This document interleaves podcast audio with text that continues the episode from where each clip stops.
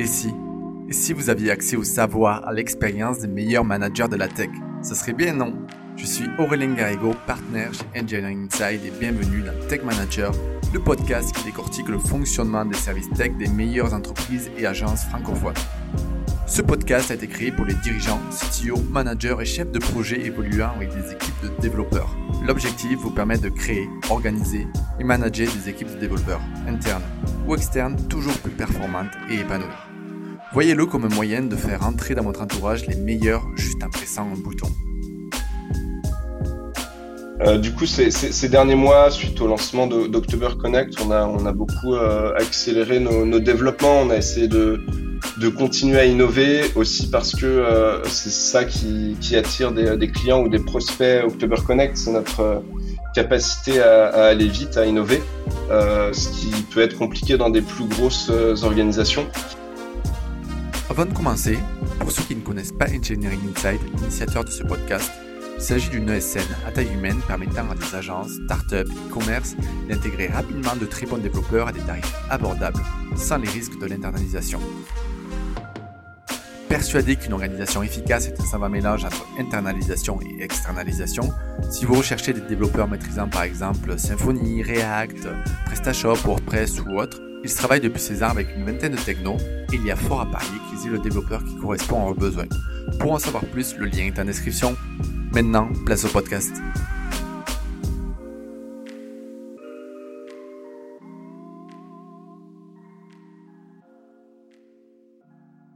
Salut Julien, comment vas-tu? Salut Aurélien, ça va très bien et toi? Eh ben écoute, ça va très bien également. Ça me fait plaisir de te recevoir parce que je trouve qu'October, c'est une super boîte. C'est une boîte qui m'intrigue et j'étais curieux de savoir qui était la personne derrière la tech chez October et euh, que tu puisses un petit peu nous partager euh, ben, comment, euh, c'est quoi tes enjeux, c'est quoi tes problématiques, comment tu fonctionnes au quotidien. Euh, voilà, j'étais curieux de savoir tout ça. Et pour commencer, Julien, je voulais peut-être que tu commences par parler un petit peu de toi. Dis-nous qui tu es, dis-nous ce qui te semble important de partager à nos auditeurs. Euh, bah écoute, merci pour l'invitation déjà. Je suis aussi euh, ravi de, de, venir parler d'October et, euh, et, de mon métier. Euh, donc moi c'est Julien, j'ai 30 ans, donc ça va faire ça va faire 8 ans que je travaille dans la tech. j'ai une formation d'ingénieur en informatique à la base et donc j'ai ça fait ça fait entre 10 et 15 ans, je dirais que, que je suis euh, passionné par euh, le développement, euh, notamment le développement web, et donc euh, euh plus plus particulièrement du coup le ce qui m'a attiré rapidement à la sortie de mes études, c'est les startups, la, la, la, possibilité d'innover en petite équipe, passionnée par par un sujet. et donc, bah, c'est pour ça que j'ai rapidement travaillé en startup, rapidement venu à Paris. Euh, pour une, une première euh, startup euh, qui s'appelait Jolly Cloud. Et puis j'ai rejoint au bout de deux ans October en tant que, que développeur, chez qui j'étais spécialisé sur la partie back-end au début. Euh, et puis j'ai fini par évoluer dans, dans cette équipe euh, d'October. Euh, et il y a trois ans, je suis passé CTO. Et donc j'ai pris en charge cette équipe tech. Super. Du coup, euh, maintenant qu'on te connaît un petit peu, un petit peu mieux, même, même si on pourrait creuser le sujet, euh, est-ce que tu peux nous parler aussi d'October? October, c'est quoi? Alors October, on est une plateforme de, de prêt aux, PME, les petites et moyennes entreprises euh, en Europe. Notre mission, c'est de, rendre plus simple et, plus rapide le, financement de, ces boîtes. pour ça, on, a commencé par, créer une plateforme de, de, financement participatif euh, en, en, 2014 suite à une, une, loi sur le financement participatif en France justement, euh, en mettant en relation des PME qui cherchaient des financements et puis euh, des, des, particuliers ou des institutionnels qui prêtaient, qui cherchaient pardon à, à investir leur argent. depuis depuis sept ans on, et bientôt huit ans, on, on a beaucoup perfectionné nos outils qui permettent d'analyser les entreprises et et euh, être capable d'estimer si une, une, entreprise est capable de, de, rembourser un emprunt. Et donc, euh, depuis quelques mois, on propose aussi ces outils euh, à des institutions financières à l'extérieur d'October qui sont également intéressés pour, pour simplifier le financement de, de, de, ces entreprises en Europe. Ok, donc pour essayer de résumer ce que tu viens de me dire, donc c'est October aujourd'hui, c'est une marketplace entre des prêteurs et des entreprises, donc des PME. Exactement. Et tu as un côté, on va dire plutôt SaaS, qui s'adresse à des à d'autres structures. Tu peux nous en parler peut-être un peu plus? Ouais, alors en fait, on a, on a effectivement cette première partie marketplace, euh, la, partie euh, lending, donc près d'October, euh, euh qui met en relation des prêteurs et des investisseurs. Euh, chez nous, on a, on a des équipes d'analystes qui vont, qui vont analyser chaque entreprise en détail et on a dès le début voulu développer les outils qui permettent de leur simplifier la vie. Ces outils, on les a construits euh, bah, depuis sept ans en se basant beaucoup sur de la donnée, euh, la donnée qu'on récolte depuis le début d'octobre. Euh, on a utilisé du coup le, machine learning pour pour construire ces outils et, et beaucoup mettre en avant aussi l'expérience utilisateur pour améliorer la, la, productivité et simplifier la vie de, de nos équipes en interne. on s'est rendu compte pendant la crise du Covid que beaucoup d'institutions financières avaient du mal à analyser des, des entreprises à distance euh, sans avoir un rendez-vous en agence euh, et du coup étaient intéressés par, par ce qu'on pouvait faire nous euh, tous en télétravail euh, pendant cette crise du Covid. Et donc on a pu euh, on a pu bah, faire des démos de nos outils et on s'est rendu compte que beaucoup de banques, d'institutions publiques ou de startups avaient aussi ce, ce besoin et étaient un, impressionné par ce qu'on avait développé. Et donc, on a, on a lancé cette offre euh, SaaS, euh, October Connect. Du coup, c'est quoi son rôle? Donc, on a, on a lancé October Connect il y a, il y a quelques mois pour que euh, des institutions financières comme BPI France, mmh. des startups comme Conto, ou des, des, des, des, sociétés d'asset management comme Tikeo puissent valider leurs hypothèses de financement, vérifier qu'il n'y ait pas de, de tentative de fraude.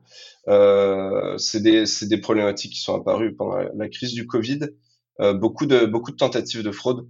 Euh, et donc on s'est on s'est beaucoup spécialisé là-dessus sur l'analyse des documents qu'on reçoit. On reçoit des milliers de documents euh, euh de nos emprunteurs et on a pu du coup aussi construire une base de connaissances euh, à ce sujet euh, sur les documents financiers, bancaires, d'identité des entreprises en, Europe. Ok, super. Moi, j'étais curieux de quelque chose, c'est que euh, à la base, donc October, c'est une marketplace avec ses, ses propres problématiques, ses, ses, enjeux, voilà. Et là, tu passes, enfin, tu passes pas, mais tu rajoutes une couche SaaS. Euh, je voulais savoir, du coup, c'est quoi les différences que tu as d'un point de vue tech entre, euh, du coup, une marketplace et un SaaS, et comment tu fais pour aligner les deux? Comment tu fais pour pour ajouter cette couche SaaS, en fait? Alors ça nous a effectivement euh, bien occupé euh, depuis euh, depuis un an. la première problématique qu'on rencontre, c'est que nos utilisateurs, notamment d'API, ne sont plus seulement en interne, mais du coup répartis à travers des dizaines d'équipes techniques. on est nous-mêmes une équipe technique et donc on sait comment il faut se comporter comment il ne faut pas se comporter quand on, on délivre un, un, produit ou une API. Euh, et donc, euh, pouvoir s'adresser euh, à des utilisateurs externes euh, techniques et avoir toujours ça en tête, ça change beaucoup la donne. Donc, avant, on était dans notre, notre application avec nos propres données qu'on maîtrisait de A à Z. maintenant, on, on, on, collecte aussi des, des données, des informations euh, d'entreprises externes.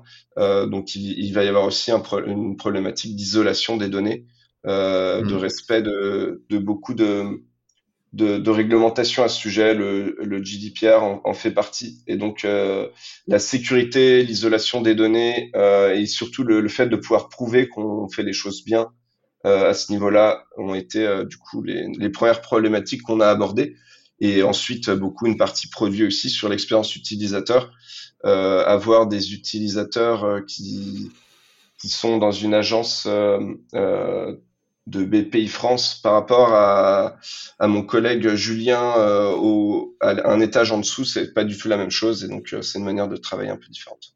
Ouais, je comprends parce que du coup les utilisateurs sont sont pas les mêmes et du coup est-ce que tu travailles vraiment avec tu travailles avec, quel service pour, euh, pour ces agences? Tu travailles avec des, des, DSI, avec des services tech ou vraiment avec des personnes qui, qui, qui vont l'utiliser au quotidien qui pompent rien, on va dire comme ça, en tech? Alors, euh, on va beaucoup travailler avec la, la DSI et le, les services tech au début de, des discussions euh, euh, des contrats dans ces, dans ces grandes organisations. Il, va y avoir une partie de compliance qui est importante. Euh, donc, chaque, chacun de, de, leurs fournisseurs doivent être validés et ils doivent s'assurer que les, les, les, bonnes pratiques sont respectées. et ensuite, nos utilisateurs finaux, ça va être effectivement euh, des analystes euh, plutôt financiers euh, qui vont utiliser nos outils directement, soit via notre application web, et dans ce cas, on va pouvoir bah, mieux comprendre leurs besoins qui sont un peu différents des nôtres, soit via notre API, et dans ce cas, l'interlocuteur sera plutôt technique, que ce soit les équipes produits de ces organisations ou les équipes tech. Ouais. très intéressant et du coup on en vient à notre sujet phare qui est que tout ça fait que j'imagine que ça a eu un impact sur euh, la façon dont fonctionne October, euh, avec de nouveaux enjeux, nouvelles façons de fonctionner. Et la question, c'est comment tu fais dans, dans cette innovation, dans tous ces nouveaux projets, pour garder un système fiable et stable, parce que tu es dans la finance et c'est hyper important. Euh, tout justement tout en restant dans l'innovation et en, allant chercher de nouveaux marchés, en développement de nouveaux produits. comment tu fais aujourd'hui pour gérer tout ça? Ouais, alors euh, effectivement, dans, la finance, la, confiance de nos utilisateurs est primordiale et ça a toujours été le cas depuis le premier jour d'octobre. Euh, on a toujours eu des prêteurs particuliers qui nous confient leurs euh, documents euh, personnels d'identité. On a eu des emprunteurs qui nous confient des données confidentielles sur l'état financier de leur, de leur société. Et maintenant, on a aussi des organisations qui comptent sur nous pour, pour ne pas faire fuiter les données de leurs clients finaux. et donc, on ajoute encore un, un niveau de un niveau de, de confiance euh, donc, dans tous les cas, ça a toujours été dans la culture October de faire les choses bien, euh, de la manière la plus propre et stable possible, euh, puisqu'on a toujours été dans la finance. Euh, mais on ajoute encore euh, ce niveau où si on n'a pas forcément changé profondément nos, nos méthodes, maintenant il, il, faut aussi pouvoir prouver qu'on on, on porte attention à ce à cette stabilité.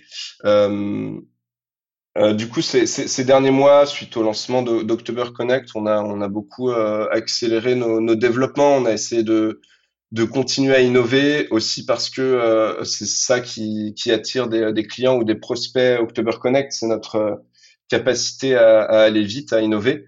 Euh, ce qui peut être compliqué dans des plus grosses euh, organisations. Euh, donc notamment sur le scoring des entreprises, on a on a on a sorti des, des scorings basés sur les données financières, aussi sur les données bancaires pour les TPE. notamment avec Conto, on a sorti un partenariat qui nous permet de, de prêter aux, aux clients Conto. les TPE ont très peu de données financières euh, ou en tout cas pas assez d'historique pour qu'on puisse les analyser. Donc on a, on a sorti ce scoring euh, basé sur des, euh, des données bancaires, euh, qui était une, une, innovation en, en, France. On était les, les premiers à, à, faire du prêt instantané en se, en se basant sur ces données. Euh, on a beaucoup avancé sur la détection de fraude. On a beaucoup avancé sur l'analyse des documents, euh, que ce soit au niveau data machine learning et aussi au niveau data visualisation.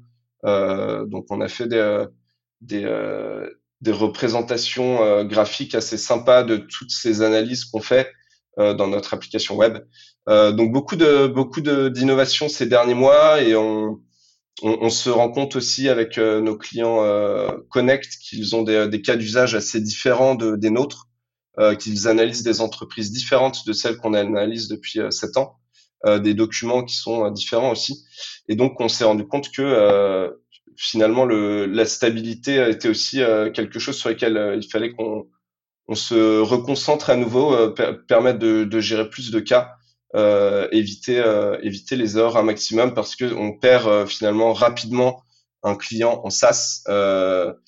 c'est une manière de, de, de, de gérer. La, la, rétention, ça avait jamais été un problème pour nous. Un emprunteur, il, il emprunte 500 000 euros et puis si ça se passe bien, il peut revenir euh, quelques mois ou années plus tard. Mais euh, finalement, sur la partie prêt, on avait moins cette problématique de rétention. Sur le SaaS, c'est un problème de tous les jours. Euh, il faut que notre utilisateur soit content de son expérience tous les jours. donc la stabilité, ça fait partie de, des choses les plus importantes sur, sur cette rétention d'utilisateurs. Et du coup, qu'est-ce que ça a changé pour vous euh, au quotidien? J'imagine que l'orga a changé, que vous avez recruté de nouveaux profils. Ça a été quoi euh, en termes d'humain, en termes euh, d'orga, de management, de pilotage, vraiment tous les, tous les changements de ce passage en SaaS?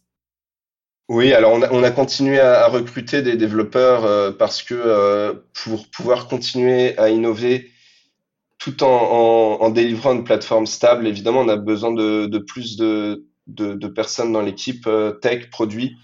Euh, on a beaucoup d'idées sur l'innovation, on a beaucoup d'idées sur la stabilisation de la plateforme. Donc, on a besoin de plus de, gens. Donc, on, recrute continuellement. Euh, fin 2021, on a, on a recruté du coup une troisième squad. Jusqu'à maintenant, on est organisé en deux squads, maintenant trois.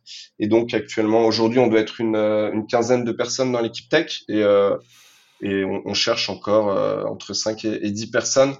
Euh, donc ça a été euh, une croissance de l'équipe. sur les process, malgré la croissance, on est resté aussi strict, voire plus strict que depuis le début d'octobre, avec toujours une, une, une mise en place de tests automatisés sur chaque fonctionnalité qui est développée et euh, une relecture ou une code review euh, par, par deux personnes de chaque, de chaque fonctionnalité. Euh, donc ça, on est resté très strict sur ces, ces, critères de stabilité. on a pu aussi se rendre compte qu'il fallait quelqu'un de toujours disponible pour répondre à nos utilisateurs, notamment en interne. Euh, en cas de en cas de problème, en cas de bug, euh, en cas de question. Et donc on a mis en place euh, le rôle qu'on a appelé le Bugs Bunny, qui va être du coup le lapin à la recherche de, de bugs pour la semaine. C'est un, un rôle qui est qui est assez fatigant.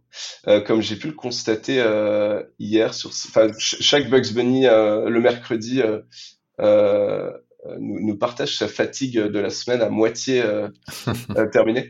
Euh, mais donc ça va être voilà pouvoir répondre rapidement aux utilisateurs, investiguer sur les bugs, essayer d'en corriger aussi. Et, et, voilà, on a du travail là-dessus. on est également en train de, de rechercher un, un, profil de, de QA, donc d'assurance qualité, pour nous aider à, à passer peut-être plus de temps à, à faire des tests euh, fonctionnel ou automatisé avant chaque euh, mise en production. Ok, euh, super. Bug, le, le Bunny, c'est pas mal, j'aime beaucoup. du coup, j'essaye, on va, on va essayer de creuser ce sujet de l'organisation aujourd'hui. Donc, comment ça se passe? Vous avez une idée de futur, voilà, qui a été remontée de par vos utilisateurs, vous avez décidé de la traiter. Comment ça se passe? Donc, vous avez une squad qui va travailler dessus. Oui, alors euh, on a effectivement on, va collecter les, euh, idées euh, et les feedbacks des utilisateurs, en l'occurrence au sein de, Notion. toutes les semaines, l'équipe produit va analyser toutes ces idées. on va pouvoir les, classer, demander plus de, détails et, et, et, à terme les inclure dans notre dans notre roadmap ou dans notre backlog on, établit avec l'équipe produit une, roadmap tous les six mois euh, qui se qui part des, des OKR globaux d'October. Euh, on a découpé du coup notre produit euh, en une dizaine ou plutôt une vingtaine d'épiques qui sont du coup des, gros des gros blocs de, de fonctionnalités du produit. Et donc chaque squad va avoir une, une partie des épiques October assignée. Donc, euh, quand on a une idée de fonctionnalité, euh, que ce soit une remontée utilisateur ou euh, que ce soit une idée qu'on a depuis depuis longtemps ou qui s'impose par par le, timing, on va du coup l'inclure dans cette roadmap. On va voir les, priorités, on va fixer ces priorités en fonction des OKR globaux. Et donc, euh, on va essayer de, de, planifier sur six mois euh, des fonctionnalités. Évidemment, cette roadmap, elle est compliquée à, à respecter à la ligne près, puisque des événements peuvent euh, survenir, comme une, une, pandémie mondiale qui perturbe un peu notre roadmap. mais donc, on va essayer d'avoir mois par mois cette roadmap. toutes les trois semaines, on fait un, nouveau cycle de développement, donc un sprint au début duquel, avec les product managers, on va, on va fixer les, les priorités des, des, fonctionnalités à, à implémenter. Et donc euh, après, on va fonctionner en Scrum assez classique euh, avec un, un, sprint planning dans lequel on va on va estimer la complexité de, de, chaque fonctionnalité, de chaque user story, et on va regarder ce qu'on peut faire euh, en trois semaines, sachant que nos, dans nos cycles de développement, on a, on a en fait deux semaines euh, de développement, euh, donc avec euh, écriture des spécifications, écriture de la fonctionnalité, test de la fonctionnalité, code review, et ensuite une semaine en fin de sprint pendant laquelle l'équipe produit va pouvoir tester fonctionnellement et valider cette fonctionnalité. Et, euh, et pendant laquelle euh, l'équipe euh, tech va pouvoir avancer sur d'autres sujets en parallèle, un peu plus long terme, que ce soit de la maintenance, que ce soit des mises à jour de dépendance, que ce soit une mise en place de, services ou d'outils. donc voilà, cette dernière semaine est, est, dédiée à ça, plus les allers-retours si besoin sur une fonctionnalité en cas de bug ou, de trou dans les specs Mmh. Du coup, est-ce que euh, tu me parleras un petit peu de tes squads tout, à l'heure, mais dans, tout ce process-là, il y a toutes les squads qui interviennent avec l'équipe produit en même temps, ou est-ce que tu as des squads qui participent jamais à, à, au développement de fonctionnalités, ou du moins dans, dans le suivi de, de, de ces fonctionnalités-là alors du coup, chaque squad va avoir son propre, euh, ses propres cérémonies Scrum. Euh, chaque squad va avoir euh, ses propres sprint planning avec euh, en interne avec euh, son ou sa product manager. Et mais toutes les squads suivent actuellement la même méthodologie et et on, est, on aligne pour l'instant les sprints. Donc les, on, on, fait une release globale pour les trois squads toutes les trois semaines. Hmm. voilà. On a du coup une équipe euh, data qui est composée euh, de, de, quatre euh, data scientists à Amsterdam. Ils ont leur, leur propre roadmap, ils ont leur propre release et donc une manière de fonctionner un peu différente. mais on, on, a beaucoup de synchronisation entre les squads et l'équipe data aussi. Mmh. Ok, donc tu as l'équipe data et tes autres squads, en fait, c'est quoi, c'est quoi les, les différentes squads? Euh, Alors les différentes squads, donc c'est ce qu'on appelle les feature teams. Euh, mmh. Donc chaque squad est, euh, est, est, un peu spécialisé sur une, une partie du produit, euh, sur une partie des épiques d'October. Euh, mmh. dans, dans, chaque squad, euh, on va avoir product manager, product designer, engineering manager qui a un rôle qu'on vient de mettre en place, et, et puis quatre développeurs back-end, front-end ou full stack. voilà, c'est assez, classique comme organisation. Yes. Et on en avait commencé à, aborder le sujet en, off, c'est que tu as des personnes qui sont contre justement euh, ce fonctionnement en squad et, des personnes au contraire qui sont pour. Tu as des personnes qui vont, euh, qui vont euh, avoir des organisations dans lesquelles tu vas avoir par exemple un pôle euh, dev, un pôle dédié à ça, un pôle dédié à ça, et ensuite des personnes en transverse qui vont bosser comme ça. Et toi, tu es plus dans un modèle où c'est que tu vas avoir des petites équipes reprenant un petit peu des, euh, des expertises diverses, c'est ça? Oui, exactement. Euh, dans chaque dans chaque squad, on, va. Le but, c'est d'avoir une, une, équipe qui soit euh, indépendante et qui puisse euh, euh travailler euh, complètement sur une fonctionnalité de A à Z, euh, de l'idée jusqu'à la mise en production. je pense qu'il a été prouvé à de multiples reprises euh, récemment que c'était euh, euh, la, manière la plus efficace de travailler, ce qui permet d'éviter du coup des, des allers-retours entre des, des, équipes spécialisées sur une partie de, du produit de la stack. Et ce qui permet aussi d'éviter, je pense, des silos où il y aurait tous les mmh. développeurs back-end dans un coin du bureau qui ne communiquent pas avec les équipes produits ou, ou métiers. Ouais, donc du coup, tu as, as, parlé un petit peu des avantages. Est-ce que tu peux euh, peut-être creuser sur les avantages qu'il y a selon toi en travaillant en squad et les inconvénients? Parce que comme tu me l'as dit aussi en off, aucun modèle n'est parfait. Et c'est peut-être intéressant d'avoir les, les, deux penchants euh, de la balance. Ouais, alors le l'inconvénient que ça pourrait apporter, c'est que euh, une squad ne connaisse euh, vraiment qu'une partie du produit, qu'une partie euh, de la code base. Euh, à force de travailler pendant six mois, un an sur euh, la data visualisation de certains, certaines analyses d'entreprise, le risque, c'est d'oublier comment fonctionnent nos comptes prêteurs. pour éviter ça, on fait toujours des code review qui soient cross squad.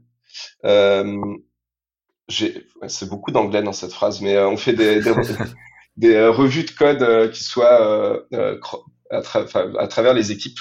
Euh, Là-dessus, on, on, essaye de que tous les développeurs connaissent bien toute la code base.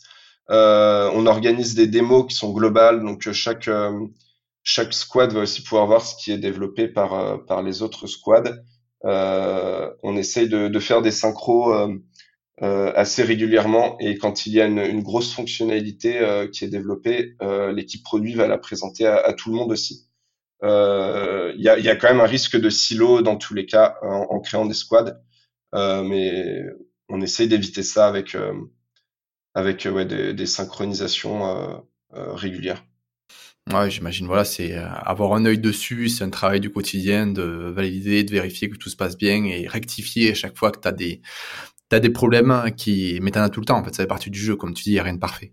Ouais, on a aussi du coup des, des rôles de lead back-end et lead front-end qui sont là aussi pour être transverses, euh, qui vont avoir la, la vision globale euh, donc sur la partie euh, back-end ou front-end et pouvoir mmh. synchroniser aussi, euh, pouvoir tourner dans les daily stand-up, euh, pouvoir détecter des, problèmes et, et, pour pouvoir appliquer la, même culture engineering dans, toute, dans toutes les squads sur une partie de la stack. Ouais, donc en gros, tu, tu m'arrêtes si je me trompe, mais ils ont ce, ce rôle donc du coup de la vision un petit peu globale, donc ils, garantissent un petit peu le delivery peut-être, ou, euh, pas Alors, du tout ça. Pour le coup, le, le delivery euh, de fonctionnalités, ça va plus être à la charge des engineering managers, euh, okay. qui sont donc euh, au niveau de la squad, qui vont s'occuper de, de management humain, et, et puis du coup de s'assurer qu'effectivement pendant le sprint les choses avancent, que les choses sont bien faites.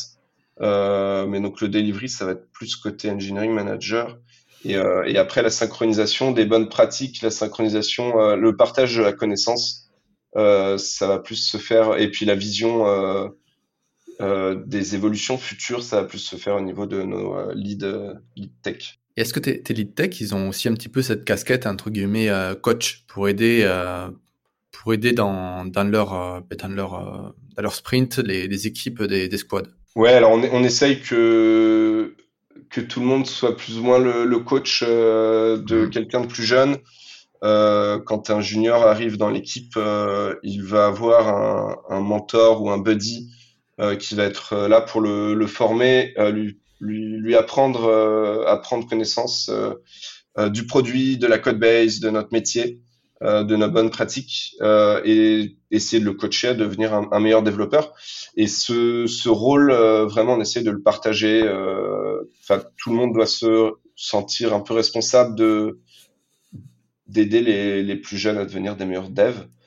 Euh, mais effectivement, sur la partie euh, technique, c'est un des rôles des lead dev. Sur la partie plus carrière, ça va être un des rôles des engineering managers. Alors, tu me fais plaisir parce que tu me fais la transition vers euh, le prochain sujet qui va être euh, l'onboarding. On ira peut-être dans, la partie recrutement un peu plus tard, mais je voulais savoir, étant donné que, encore une fois, on en a parlé en off, tu es sur un, secteur qui a ses propres euh, problématiques, qui a ses propres enjeux, qui est la, finance. C'est aujourd'hui comment tu fais pour un, développeur qui sort d'école ou qui est d'un autre secteur, qui rentre, qui est recruté chez October, Comment tu fais pour euh, l'onboarder euh, au mieux pour qu'il soit autonome le plus rapidement possible euh, sur ces différentes missions et sur du coup ce secteur qui est nouveau, qui a ses propres codes et qui a ses propres, ses propres enjeux? Ouais. Alors déjà, c'est un secteur qui a beaucoup évolué, ou en tout cas l'image du secteur a beaucoup évolué depuis que j'ai commencé chez October. Clairement, quand je suis arrivé chez October, la finance avait plutôt mauvaise image dans le monde des, de la tech, en tout cas des développeurs. Euh, grâce, je pense, à des euh, fintech comme euh, Revolut, euh, Lydia, euh, et puis plus récemment, grâce aux crypto, c'est devenu un, un, milieu qui est sexy, notamment en France, où je pense qu'on est assez bon dans, dans le secteur des fintech. donc ça, ça s'est beaucoup simplifié de, de ce côté-là. C'est beaucoup plus simple d'attirer l'attention de développeurs sur, sur la finance. Euh, effectivement, il y a énormément de connaissances à avoir euh, dans notre milieu euh, sur comment fonctionne une, une PME, comment euh, comment est-ce qu'on va pouvoir analyser une PME, quels sont les, critères, les ratios financiers intéressants à connaître, à aller regarder dans un, un, bilan, un compte de résultats. Comment, quelles sont les procédures que peuvent subir des entreprises, comment est-ce que un prêteur particulier va vouloir épargner son argent et quelle euh, euh quelle euh, il va avoir, de quelle métrique il va avoir besoin euh, pour s'assurer qu'il a bien investi?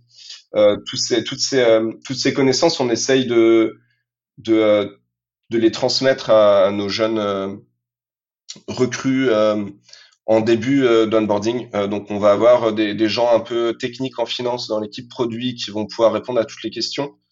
Euh, on va pousser euh, les jeunes recrues à, poser des questions. Il n'y a pas de questions bêtes, surtout dans le secteur de la finance. Euh, les biddas, c'est pas quelque chose, un, ratio qui est évident pour grand monde. Et donc voilà, toujours pousser à la curiosité. Et ensuite, on va faire pendant les, deux premières semaines d'onboarding le tour des équipes. Euh, donc, euh, un, développeur va aller euh, discuter avec nos analystes crédits, nos commerciaux, nos équipes d'opération qui ont des, des, très bonnes connaissances du métier et qui, qui vont pouvoir le transmettre. Euh, mais évidemment, c'est compliqué en, en, quelques semaines d'apprendre la totalité de, euh, du métier d'October, mais on, on essaye de, de, de, faire ça le mieux possible sans bourrer le, le, crâne de nos, euh, des, gens qui arrivent dans, chez October euh, dès la première semaine. Ok. Donc du coup, concrètement, l'onboarding, ça, il dure combien de temps chez October? Je sais pas si vous avez défini quelque chose. Et euh, c'est quoi les outils que vous utilisez pour l'onboarding? Et concrètement, est-ce que tu peux nous donner un petit peu une trame dans les grandes lignes de comment ça se passe, même si tu as commencé à le faire? Oui. Euh, alors, on a toujours eu un onboarding euh, euh plutôt organisé, je dirais, mais il était dans nos têtes. Et donc là, récemment, dans l'équipe, Thibaut et Florence se sont occupés de le structurer un peu et nous ont fait des belles pages Notion avec une belle to-do list. Chaque, nouvel arrivant va avoir une personne assignée qui va s'occuper de, lui ou d'elle pendant, ces premières semaines, qui va être là toujours disponible pour l'aider. On va avoir des sessions euh, avec les équipes tech et produits pour essayer déjà d'aborder le, problème, euh, essayer de, bien comprendre le produit, commencer à regarder la code base, commencer à, comprendre l'infrastructure. Euh, et on va rapidement faire du shadowing, du, pair programming. Donc le, le, buddy va être là pour bah, montrer comment est-ce qu'il travaille, expliquer ce sur quoi il travaille et comment et puis euh, développer pour un développeur une, une première fonctionnalité euh, en, pair programming, euh, faire de la pair review aussi parce qu'on a nos, nos, pratiques de, de, code review qui sont peut-être euh, un peu spécifiques à October. Euh, donc essayer de, de faire euh, beaucoup à deux au début. Et puis après, il va y avoir des meetings qui sont organisés, des rencontres avec les différentes équipes. Donc encore une fois, on essaye de pas euh, mettre sous l'eau les gens la première semaine, donc on a étalé ça sur euh, deux voire trois semaines. Euh, mais l'idée c'est que chaque nouvelle recrue voit une personne de toutes les équipes en, en, trois semaines. Ok, super. maintenant, pour la phase avant l'onboarding, pour onboarder quelqu'un, il faut recruter quelqu'un. Ouais. Et je voulais que tu me parles un petit peu de de toi, de c'est quoi ta vision euh, du recrutement et euh, est-ce que tu as des problématiques? Comment ça se passe le recrutement pour toi? Alors c'est euh, c'est dur, c'est peut-être une, une, des parties les, les plus dures de mon métier. Trouver trouver des, des très bons développeurs, c'est long. On n'a jamais chez October voulu aller trop vite sur ce sujet et on a toujours, euh, on, on, est aujourd'hui après 7 ans une équipe de, de 15 personnes, donc on a, on n'a jamais eu la problématique de recruter euh, 100 euh, personnes en un an, euh, ce qui nous, ce qui nous permet de, bah, s'assurer qu'on prend vraiment les bons profils. Aujourd'hui, c'est encore beaucoup moi qui, qui m'occupe du recrutement côté tech. donc, on utilise différentes plateformes, que ce soit des, plateformes comme Talent.io, euh, Suite, qui mettent en avant des, candidats ou des, profils en recherche. Et puis, on, utilise aussi des, cabinets qui, vont nous, pousser des profils. Euh, ça a toujours été compliqué euh, de trouver des développeurs euh, depuis que j'ai commencé le recrutement. Je pense que ça l'est toujours euh, aujourd'hui. Il y a beaucoup plus de profils, mais des, des profils qui sortent de formations assez courtes, euh, qui sont pas forcément les plus adaptés actuellement à ce qu'on recherche. donc on, on, cherche des profs, on accepte des profils juniors et seniors, donc les, les deux. Euh, mais avec euh, ouais, avec des formations assez solides ou en tout cas on, on demande euh, quand même un, des, des, bases assez solides. Euh, on a un process qui on essaye de, d'être de rendre le plus léger possible parce que euh, un développeur qui cherche un, emploi en, deux semaines peut trouver facilement ou avoir des dizaines d'offres. donc on essaye d'être rapide, réactif et, euh, et voilà. Et euh, moi, il y, a un sujet qui est mon sujet phare, j'adore en parler. C'est que dans, justement dans ce, dans ce marché du développeur qui est assez tendu, c'est qu'il y a beaucoup de demandes, il y a beaucoup d'offres. J'imagine que toi, le premier, tu dois recevoir euh, sur LinkedIn des offres euh, de, de, des personnes qui essaient de te recruter euh, régulièrement. Euh, c'est est-ce que c'est quoi ta vision du coup de travailler aussi avec des freelances? Parce qu'aujourd'hui il y a de plus en plus de bons développeurs qui se mettent en, en freelance et, et là, là, je te partage vraiment ma vision mais c'est que pour moi une personne qui soit indépendante pas de partie d'une agence d'une ESN on s'en fout. Du moment qu'elle fasse partie de l'organisation qu'elle partage la culture c'est juste un statut en soi mais il faut qu'elle soit intégrée à l'équipe. Et donc, du coup, je voulais savoir, c'était quoi ta, ta, vision de ces externes qui pourraient faire partie de l'organisation October? Est-ce que vous en utilisez? Est-ce que vous en utilisez pas? Est-ce que c'est pas dans vos plans? Voilà. Ouais. Euh, alors c'est vraiment quelque chose. Enfin, c'est quelque chose qu'on n'a jamais vraiment fait. Euh, sur des projets très spécifiques, on a pu euh, utiliser des freelances euh, sur de l'aide sur des projets comme de la data. On a pu utiliser des euh, des, des, sociétés de conseil. Mais vraiment sur la partie tech, on essaye de recruter des gens en interne qui soient là pour le long terme, qui soient vraiment intéressés par October, par le produit, par notre culture. Et euh, on a on n'a jamais vraiment euh, recruté de, de, freelance parce que ouais, on, recrute des gens. finalement, ça met plusieurs mois à les former pour qu'ils comprennent bien notre produit, notre code base, nos bonnes pratiques. Euh, et donc, je pense que le, le, CDI reste une bonne, une bonne option euh, en France pour, euh, pour s'assurer de, de l'engagement aussi de, des gens qu'on recrute. on a, on a pu utiliser là euh, récemment, euh, donc à partir de la semaine prochaine, on a une personne qui arrive dans notre équipe qui vit à Lisbonne, en, au Portugal. Et donc, on a utilisé le, le freelance pour euh, parce que c'est c'est beaucoup plus simple pour euh, pour tout le monde puisqu'on n'a pas d'identité October euh, au Portugal. Euh, mais l'idée reste toujours qu'il reste qu'il soit qu'il se sente intégré à fond dans l'équipe euh, qu'il se sente heureux chez October et qu'il reste le plus longtemps possible. Ouais, c'est ça, parce qu'en soi, je comprends le CDI et je pense que c'est une vision. Il faut des personnes en CDI parce que ça fait partie aussi de la valeur des, des actifs, un petit peu l'équipe euh, d'October. Mais euh, aussi, comme tu le dis, bah, tu peux très bien avoir, euh, avoir quelqu'un qui est freelance, qui soit intégré à l'équipe et qui soit autant impliqué qu'un salarié et qui reste deux ans, trois ans, quatre ans à bosser avec vous. Et c'est OK. Ouais, c'est probablement une, une option qu'on devrait, qu'on devrait essayer aussi. Euh, pour l'instant, on n'a on a jamais été en, en, en manque urgent de développeurs mm. qui, qui, nous ont demandé d'aller voir vers d'autres solutions. Ouais, Ouais, comme tu dis, si tu prends le temps, qu'aujourd'hui tu as, ce luxe de pouvoir prendre le temps de trouver les bonnes personnes, de les recruter, euh, t'as pas de raison. Ouais, on, est, on essaie quand même de recruter rapidement, mais, euh, mais en tout cas, on, on essaie au maximum euh, de recruter des bons profils. Yes. Bah, écoute, je te remercie. Je te propose d'arriver à, aux questions de la fin. Et la première question que je vais te poser, ça va être aujourd'hui, c'est quoi le, on va dire le, le challenge le plus important auquel tu aies eu à faire face chez October et au cours de ta carrière, peu importe, et qu'est-ce que tu as mis en place pour, euh, pour le relever? Alors, je ne sais pas si on a vraiment euh, rencontré des, des énormes challenges, c'est plutôt plein de petits challenges. Mmh. C'est peut-être ça qui est intéressant. C'est que sur des, des sujets très variés, que ce soit du coup le recrutement dont on vient de parler, que ce soit le management qui est euh, a priori un métier qui s'apprend un peu sur le tas et euh, que j'ai découvert euh, du coup sur le tas, que ce soit des, des challenges techniques.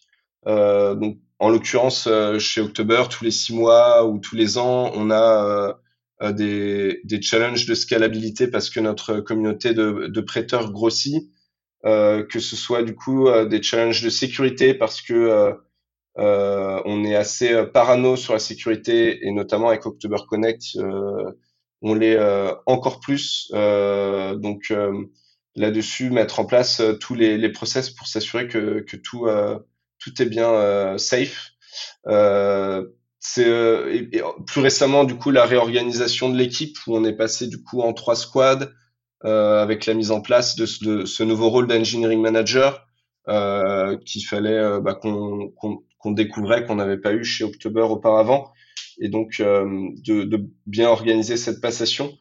c'est vraiment beaucoup de, petits de petits challenges au quotidien et en fait tous les mois ça va être un, nouveau sujet et c'est ça qui est passionnant je dirais dans mon métier. Yes, je comprends. Deuxième question, euh, c'est quoi aujourd'hui votre euh, stack d'outils? C'est quoi les outils euh, principaux que vous utilisez au quotidien? Ouais, alors on fait beaucoup de JavaScript depuis le tout début. notre stack a peu évolué. donc on fait côté backend du Node.js, du TypeScript, du MongoDB hébergé sur AWS. sur le web, on fait du Ember.js. Sur le mobile, on fait du React Native.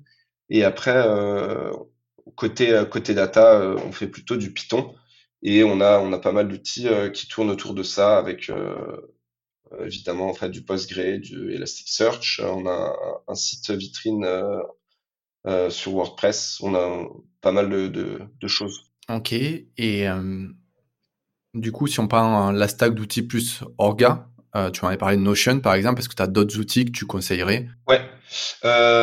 Alors Notion déjà, euh, c'était une, une, belle découverte. Euh, on utilisait Confluence avant et en fait personne ne l'utilisait. Et Notion euh, est tellement bien fait qu'il donne envie d'écrire de la doc et euh, ou en tout cas une knowledge base. Et euh, ça nous a vraiment débloqué, je pense, sur le sujet, sachant que October a grandi et que la documentation est devenue primordiale. Euh, c'est vraiment un outil qu'on utilise énormément. Euh, grand fan de Notion. On utilise évidemment beaucoup Slack, Zoom. On utilise euh, GitHub pour bah, notre code, le versionning de code, la code review qui sont assez intenses chez nous, euh, la CI/CD sur GitHub Action. Euh, on utilise Jira pour le product management et c'est à peu près tout. On a, on a pas mal d'outils, mais c'est les principaux. Ok, super. Euh, et la dernière question, c'est aujourd'hui, euh, quels sont les contenus? Donc, euh, ça peut être des podcasts, des articles, des livres, des chaînes YouTube, ce que tu veux, que tu conseillerais à, l'auditoire, qui peuvent être liés au tech management ou à autre chose?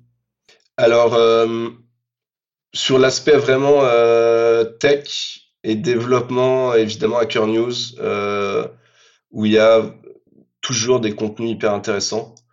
Euh, sur euh, la partie plutôt euh, tech lead, la communauté Tech Rock, c'est hyper intéressante avec beaucoup de CTO français et donc beaucoup d'articles et de bons conseils sur, que ce soit sur le Slack pendant leur summit.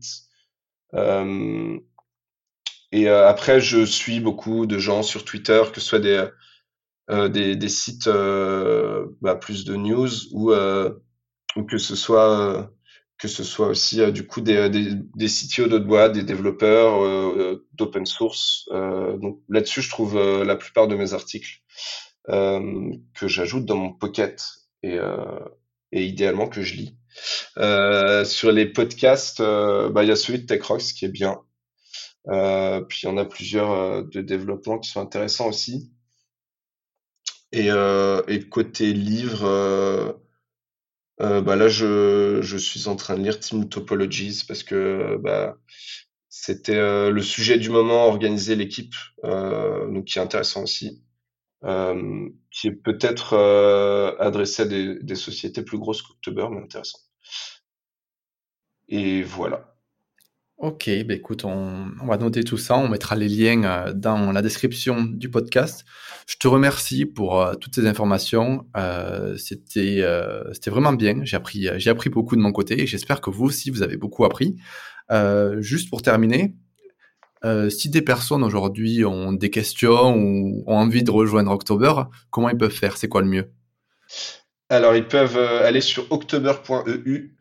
Ils peuvent m'écrire à guépin.october.eu ou, ou voilà, nous contacter, me contacter sur, sur Twitter.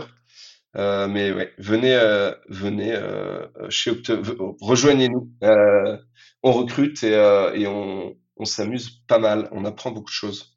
Super. Ben, je te souhaite euh, une bonne journée et je te dis à bientôt. Merci, beaucoup, Aurélien. Bonne journée. Salut.